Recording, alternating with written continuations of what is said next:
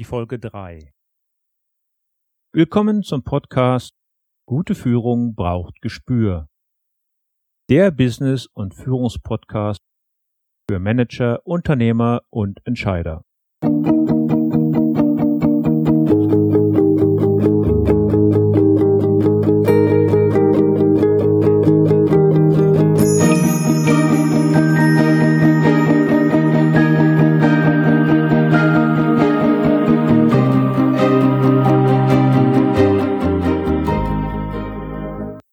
Hallo und herzlich willkommen.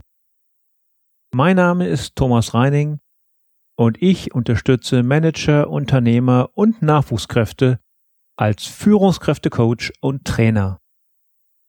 In diesem Podcast teile ich mit Ihnen mein Wissen und meine Erfahrungen als Führungskraft im nationalen und internationalen Umfeld und freue mich, dass Sie heute hier mit dabei sind. Liebe Zuhörer, ich begrüße Sie zu einer neuen Folge, in der ich heute über Teamwork und Teamentwicklung reden möchte. Ein zentraler Punkt, wenn nicht sogar der zentrale Hebel für die Leistungsfähigkeit in den Unternehmen. Fast jeder kennt die Abkürzung, für die das Wort Team steht. Toll, ein anderer macht's. Von Lee Iacocca, einem amerikanischen Topmanager, der Ende der 1970er, Anfang der 1980er Jahre den Automobilhersteller Chrysler sanierte, stammt die folgende Aussage. Letzten Endes kann man alle wirtschaftlichen Vorgänge auf drei Worte reduzieren. Menschen, Produkte und Profite. Die Menschen stehen an erster Stelle. Wenn man kein gutes Team hat, kann man mit den beiden anderen nicht viel anfangen. Die heutige Podcast-Folge habe ich in drei Themenbereiche gegliedert. Erstens sprechen wir über das Ringelmann-Experiment als erstes sozialpsychologisches Experiment überhaupt. Zweitens über soziales Faulenzen. Und drittens, was bedeutet soziales Faulenzen für ein Unternehmen und wie können wir ihm begegnen? Ich nenne Ihnen dazu meine acht Punkte kommen wir als erstes zu dem Ringelmann-Experiment als erstes sozialpsychologisches Experiment überhaupt. Zwischen 1882 bis 1887 untersuchte der französische Agraringenieur Maximilian Ringelmann die Leistungsfähigkeit von Arbeitstieren, Maschinen und Menschen. Dabei fand er heraus, dass bei Menschen die in der Gruppe gezeigte Leistung geringer war als die mögliche Einzelleistung, die jedes Gruppenmitglied hätte erbringen können. Ringelmann ließ dabei sieben Männer an einem Seil ziehen, mal einzeln, mal in einer Gruppe.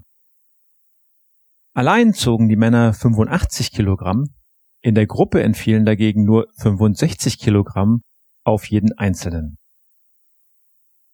Dies bedeutet, dass circa ein Viertel der Leistungsfähigkeit jedes Einzelnen verloren gegangen war. Was aus diesem Test jedoch nicht hervorging, war die Beantwortung der Frage, ob es sich um Koordinationsverlust beim Ziehen in der Gruppe oder um mangelnde Motivation handelte. Erst Mitte der 1970er Jahre setzte sich der Sozialpsychologe Harry Ingham mit diesem Problem erneut auseinander. Um in den neuen Test Koordinationsverluste auszuschalten, verband er den Testpersonen die Augen und bat diese einmal alleine und einmal in der Gruppe zu ziehen. Was die Probanden nicht wussten, war, dass sie in beiden Fällen alleine zogen. Auf diesem Wege waren die Koordinierungsprobleme als Erklärung weggefallen, doch das Resultat war das gleiche. In dem Moment, wenn die Testpersonen der Meinung waren, im Team zu arbeiten, sank die Leistungsfähigkeit. Problematisch an diesem Experiment war allerdings, dass die Gruppengröße mit der Anzahl der Zuschauer vermischt war. Je weniger Personen zogen, desto mehr Personen standen als Zuschauer daneben. Man konnte daher nicht ausschließen, dass die abgelieferte Leistung möglicherweise im Zusammenhang mit der Anzahl der Zuschauer stand. Je weniger Personen die Last zogen, desto mehr Zuschauer gab es. Der Fachbegriff dazu lautet Social Facilitation. Was so viel wie soziale Erleichterung bedeutet. Darunter versteht man, dass Lebewesen bei bloßer Anwesenheit von Artgenossen bei einfachen Aufgaben bessere Resultate erzielen.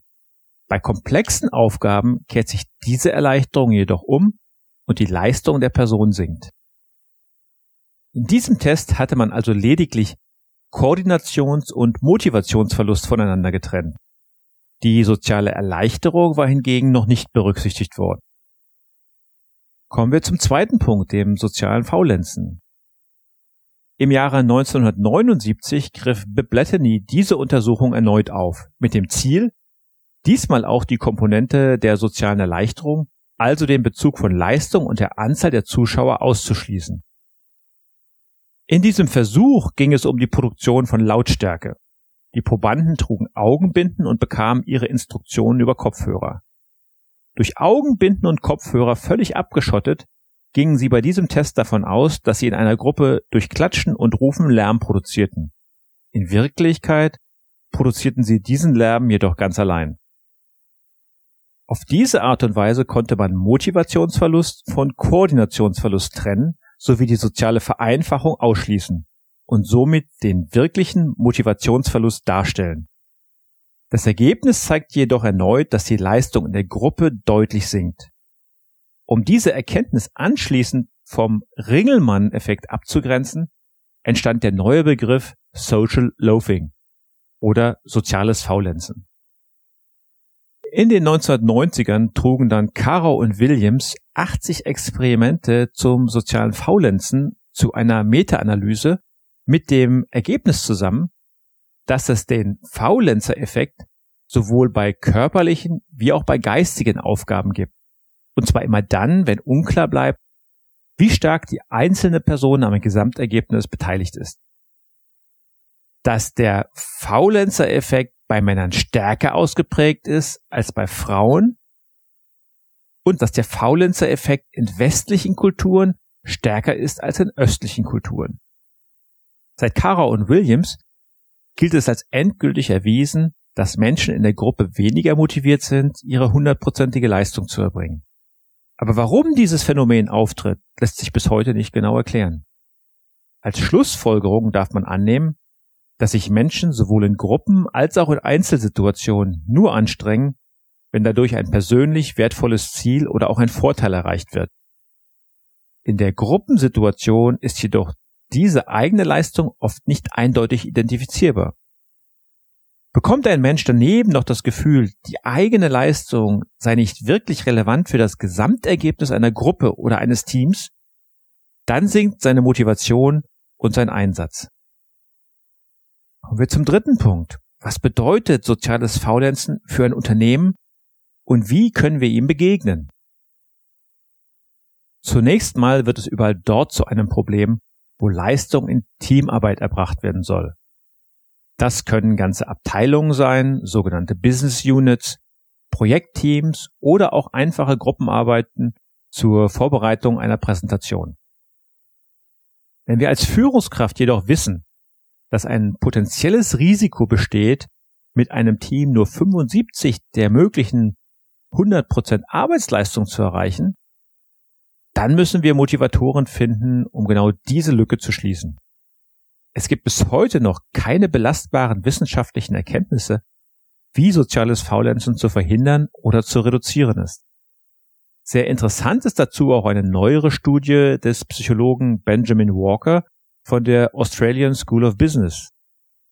In dieser Studie mussten ungefähr 160 Studenten in über 30 Teams die verschiedensten Aufgaben bewältigen. Die Studie zeigte, dass schon ein Abweichler die Disziplin in einem Team nachhaltig störte. Zunächst verschlechterten sich die Gruppenergebnisse und anschließend die Stimmung. Auch wenn die anderen Teammitglieder versuchten, sich noch mehr ins Zeug zu legen, der Störer konnte nicht kompensiert werden. Bei den nun folgenden acht Punkten kann man jedoch davon ausgehen, dass sie die Teamleistungsfähigkeit deutlich erhöhen. Bei all diesen Punkten geht es in erster Linie darum, den Stellenwert der einzelnen Teammitglieder deutlich zu machen und hervorzuheben. Nur wenn man als Persönlichkeit wahrgenommen wird und nicht als kleines, unwichtiges Rad in einem Getriebe, ist man bereit, an seine Grenzen zu gehen und die Komfortzone zu verlassen. Kommen wir zu den acht Punkten. Erstens, für jedes Teammitglied einen Verantwortungsbereich finden, der der Rolle des Einzelnen entgegenkommt. Ein zweiter Punkt ist das Verantwortungsgefühl eines jeden Teammitglieds erhöhen. Drittens, dafür Sorge tragen, dass es individuelle Bereiche gibt, die gewöhnlich von keinem anderen übernommen werden und in die sich auch kein anderer einmischt.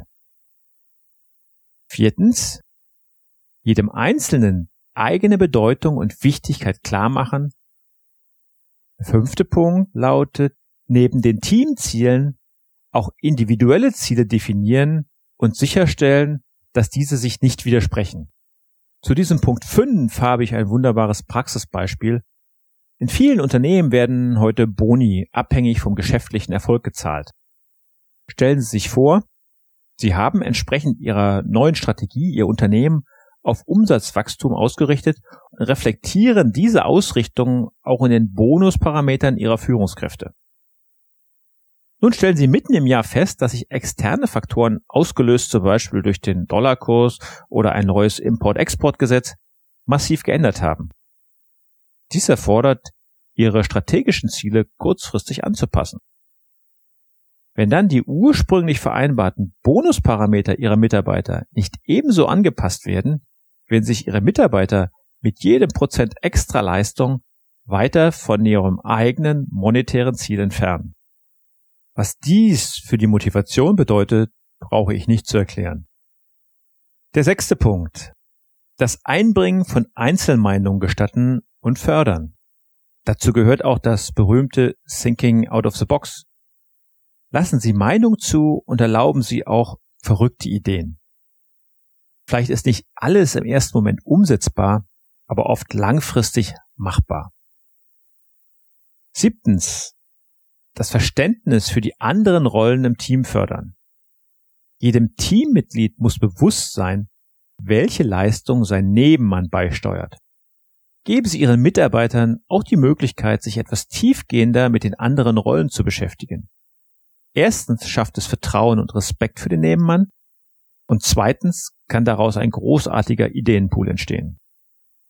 Achtens, als letzter Punkt, schenken Sie jedem Teammitglied Vertrauen. Eines sollten wir jedoch in diesem Zusammenhang nicht unerwähnt lassen und noch einmal über die schwierigen Charaktere sprechen. Die, die sich in Gemeinschaftsprojekten immer zurückhalten, Leute, die immer nur rummeckern und mosern und als drittes die Intriganten, die permanent gegen die Kollegen schießen. In diesen Fällen heißt es, direkt einzuschreiten, wehret den Anfängen. Hier nichts zu tun, nicht die Führung zu übernehmen, bedeutet die Motivation der anderen Teammitglieder sukzessive zu zerstören. Bitte denken Sie immer daran, nach spätestens drei Jahren haben Sie als Führungskraft genau das Team, das Sie verdienen. Nachdem wir jetzt so intensiv über Teamwork gesprochen haben, lassen Sie mich noch ein schönes Bild aus der Hundewelt beisteuern. Mensch-Hund-Teams sind im Alltag nichts Ungewöhnliches. Als gutes Beispiel dienen für mich hier die Rettungshunde, sei es für die Lawinen, Erdbeben oder auch Flächensuche. Hier bildet der Mensch einen Hund in einem ganz speziellen Bereich aus, nämlich der Nasenarbeit. Dabei geht es nicht darum, dem Hund beizubringen, wie er zu riechen hat. Die Aufgabe lautet, dem Hund beizubringen, seine Nase optimal und zielorientiert einzusetzen. Dies ist ein riesengroßer Unterschied da der Hund das Riechen bis zu 10.000 Mal besser beherrscht als der Mensch. Sie können solch ein Mensch-Hund-Team durchaus mit einer Führungskraft und einem Spezialisten vergleichen. So wenig wie ein Hundeführer seinem Hund das Riechen erklären kann, so wenig kann sich in der Regel eine Führungskraft in die operative Arbeit eines Spezialisten einmischen. Auch hier kann die Führungskraft meistens nicht das Wie bestimmen, sondern sollte sich auf die Zielbeschreibung beschränken. Diese dazu notwendige Vertrauensbasis muss jedoch in beide Richtungen funktionieren. Stellen Sie sich einmal vor, Hund und Hundeführer müssen bei einem Erdbebeneinsatz aus einem Hubschrauber abgeseilt werden. Der Hund hat jedoch nicht das notwendige Vertrauen zu seinem Führer, sich zusammen mit ihm im Geschirr abseilen zu lassen. Der Hund kann noch so ein guter Spürhund sein. Sie werden das gemeinsame Ziel nicht erreichen. Ebenso wird es jedem gehen, der seinen Mitarbeitern kein Vertrauen schenkt. Diese werden sich wehren oder, wenn dies nicht so ohne weiteres möglich ist, werden sie ihren Anteil am gemeinsamen Ziel nur sehr reduziert einbringen. Der Hund wird es seinem Führer nur schneller und direkter zeigen. Fassen wir noch einmal zusammen. Es ist wissenschaftlich erwiesen, dass Menschen in einem Team in der Regel nicht ihr volles Potenzial ausschöpfen. Dies kann bis zu 25 Prozent Leistungsminderung eines jeden Teammitglieds betragen. Es ist die Aufgabe von Führungskräften oder Line-Managern, diesem menschlichen, ganz gewöhnlichen Verhalten entgegenzuwirken und durch das Übertragen von Verantwortung und Vertrauen die Möglichkeiten zu optimieren. Besonders wichtig bleibt für mich der Punkt, dass für ein gutes Teamwork Vertrauen immer in beide Richtungen funktionieren muss. Damit schließe ich die heutige Folge ab. Mir hat es großen Spaß gemacht und ich freue mich, dass Sie mit dabei waren. In der nächsten Woche spreche ich über das Thema Motivation. Wir schauen auf die Gründe für die innere Kündigung und dazu beantworte ich die Frage, wie man motivierte Menschen für ein Unternehmen gewinnen kann, beziehungsweise wie man sie im Unternehmen halten kann. Ach ja, sollte Ihnen dieser Podcast gefallen, bewerten Sie doch in iTunes. Jede Bewertung bei iTunes hilft mir, dieses kostenfreie Angebot sichtbarer und bekannter zu machen. Daher bitte ich Sie um Ihre Unterstützung. Die Bewertung ist ganz einfach. Sie können entscheiden, wie viele Sterne Sie mir geben möchten und besonders glücklich wäre ich, wenn Sie dazu auch noch eine kleine Rezension schreiben würden. Ich würde mich freuen, Sie beim nächsten Mal wieder zu begrüßen und wünsche Ihnen eine erfolgreiche Woche. Ihr Thomas Reining. Zum Abschluss noch das Zitat der Woche, heute von Alfred Brehm. Noch sind wir weit entfernt, das tierische Leben erkannt zu haben. Und noch studieren wir an Tieren in der Absicht, uns selbst kennenzulernen. Haben Sie noch Fragen? Dann schicken Sie mir gerne eine Mail an mail at thomas-reining.de. Thomas bitte mit H und Reining bitte ohne H schreiben. Das war die heutige Ausgabe von Gute Führung braucht Gespür. Vielen Dank fürs Zuhören. Ich bin Thomas Reining und ich freue mich auf die nächsten Folgen mit Ihnen im Business- und Führungspodcast für Manager, Unternehmer und Entscheider.